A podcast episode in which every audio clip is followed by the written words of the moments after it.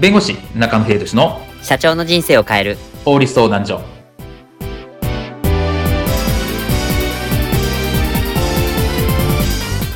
こんにちは弁護士の中野秀俊です。こんにちはアシスタントの堀内隆です。この番組は IT 専門の弁護士中野秀俊がこれはすぐに使える法律主に企業法務の知識を分かりやすくそしてちょっとコミカルにお伝えする番組です。よろしくお願いいたします。今回のテーマは NPO 法人には労働基準法が適用されるのかです。経営者以外には全て適用される法律といえば労働基準法。では NPO 法人の場合はどうなるのでしょうか？今回は NPO 法人における労働基準法の扱いについてお話を伺いたいと思います。では NPO 法人についてこういったシーンはありませんでしょうか？えー、社長今度は NPO 法人を立ち上げることにしたんですか？そうだそっちの方が何かと都合が良くてな。えというわけでお前に社員になってほしい。ー、えいきなり何ですか？いやー社員が10人いないとダメなんだよ。はあなんかまた面倒なことが増えそうだから今回は遠慮。今の業務のついでにやる感じでいいよ。いやだけど業務が増えるだけじゃもちろん仕事した分の給料は払う。やります。やります。やるっすよ社長。おお分かった。えらい前のめりだな。あーまあ助かるわ。設立1週間後。うわーまた今日も終電コースだ。しかも NPO 法人での業務がわんさか。なんだこれ。もう明日社長に訴えてやる。翌日、は？あなんすか？労働基準法が適用されない？知らなかったのか ?NPO 法人には適用されんえー、どうなってんの？ありえん知らないお前が悪いちっきしょー。だけど職務手当は出るんですよね。働いた分、ちゃんとバックしてもらわないと、超過分が30時間もある。な、な、なんで爆発するの？都合が悪くなるといつもこうだ。まったくこの番組は定期定期的に、I'll be back! なんでそうなるの？今回のテーマは NPO 法人には労働基準法が適用されるのかについてお話を伺いたいと思います。はい。えっと、今回のテーマはこの NPO 法人にも労働基準法が適用されるのかというところがテーマなんですが、なんかそれぞれこの役割によってこの扱いが変わるということをちょっと伺いまして、そのあたりをちょっと解説いただけますでしょうか？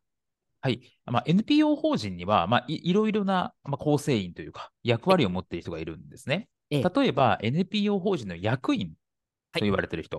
うんこの役員っていうのは、まあ、株式会社でいう、まあ、取締役といった感じの方で、まあ、いわゆる業務執行をやる人なんですけどええ、この方は、まあ、株式会社でもそうなんですけど、まあ取締役は当然、あの経営者なので、労働基準法の適用外はい。なのえなんですが、この NPO 法人の役員も相当同じような役割で、あくまで NPO 法人と、まあ、委任契約を締結しているという立場なのでうん、いわゆるその労働基準法上の労働者には該当しないという形になります。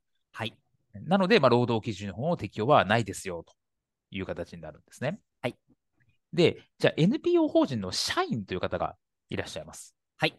で、社員って聞くと、いわゆる従業員、労働者みたいなイメージがあるので、はいこの方たちには労働基準法が適用されるんではないかというふうに思われるんですけど、はい。